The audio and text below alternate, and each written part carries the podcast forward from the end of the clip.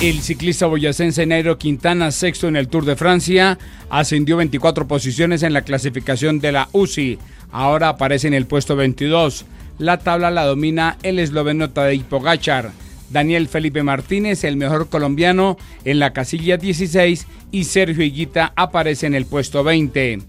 El técnico de Patriota, José Eugenio Cheche Hernández, presentó en las últimas horas un inconveniente médico y ha sido hospitalizado el presidente del equipo boyacense, César Guzmán. profesor eh, venía en los últimos días presentando un poco de dificultades eh, de respiración, un poco de dificultades en su salud y mediante un procedimiento de, revisión médica por parte de nuestro cuerpo médico encontraron que era necesario llevarlo al hospital a hacer unos exámenes y dentro de esos exámenes pues encontraron el profesor tiene algunas deficiencias de tipo cardíaco y decidieron dejarlo ingresado en el hospital anoche y, y llevado a, a una unidad de cuidados intermedios o cuidados intensivos. Prosigue la Copa América Femenina de Fútbol en el país, informa José Alberto Ortiz. Esta noche aquí en el Estadio Alfonso López de la ciudad de Bucaramanga, las selecciones de Brasil y Paraguay competirán por el segundo cupo de Sudamérica a los Juegos Olímpicos 2024 en París y a la Copa Mundo 2023 en Australia y Nueva Zelanda. La atacante de la Uriverde, Beatriz, destacó la importancia de este juego porque otorga los dos cupos a los eventos mencionados. A gente está